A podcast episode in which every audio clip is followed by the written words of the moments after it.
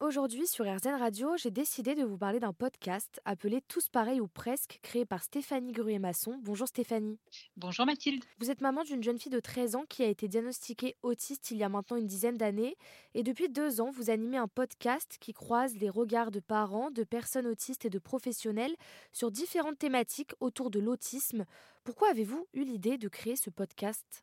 Alors, ce podcast, il est, il est né justement de ce sentiment que j'avais pu ressentir très fortement ce sentiment de solitude, euh, d'isolement social. Euh, il n'y avait pas beaucoup d'ouverture sur l'extérieur et finalement, euh, souvent la radio, c'était une petite fenêtre ouverte sur l'extérieur. Mmh.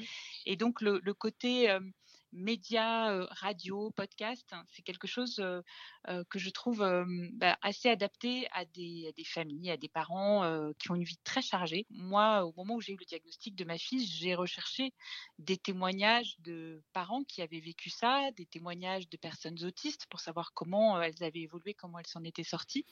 À l'époque, il y a dix ans, il y avait beaucoup moins de choses qu'aujourd'hui. Aujourd'hui, c'est vrai qu'on a, on a accès à plus de, témoignages, que ce soit de parents ou de personnes autistes elles-mêmes.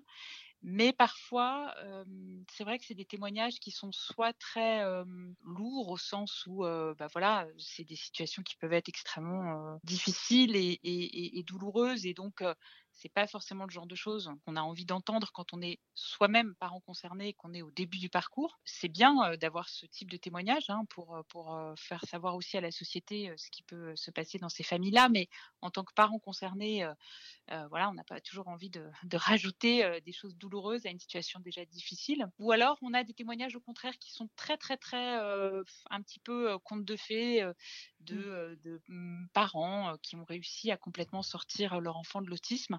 alors c'est super, ça donne de l'espoir, sauf que quand on ne suit pas tout à fait le même chemin, on se dit voilà oh mais pourquoi moi j'y arrive pas et eux y sont arrivés? et ça peut aussi être un peu soit culpabilisant soit là aussi créer quelque chose qui finalement n'aide pas moi, j'avais envie de, de, de, de proposer, de faire entendre des témoignages qui soient un petit peu entre les deux, c'est-à-dire montrer quand même quelque chose de positif pour redonner de l'élan à, à, ces parents concernés, sans minimiser les difficultés et, le côté, encore une fois, parfois douloureux que, peuvent connaître ces familles-là. Donc c'est essayer de trouver ce, cet équilibre entre faire apparaître les choses positives dans ce parcours sans, sans édulcorer une réalité qui n'est pas facile.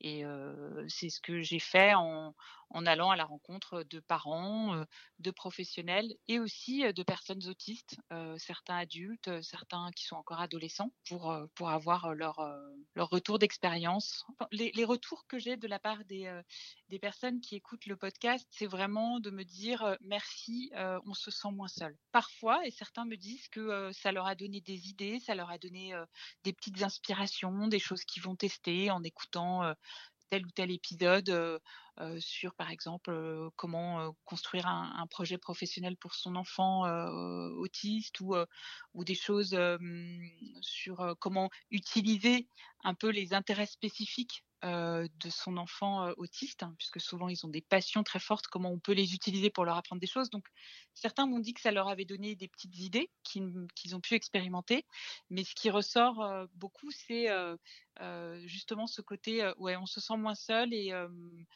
c'est déjà énorme quand on vit ce genre de situation. Merci à vous Stéphanie, vous êtes la créatrice du podcast Tous pareils ou presque que l'on peut retrouver sur toutes les plateformes de podcast et sur RZN Radio.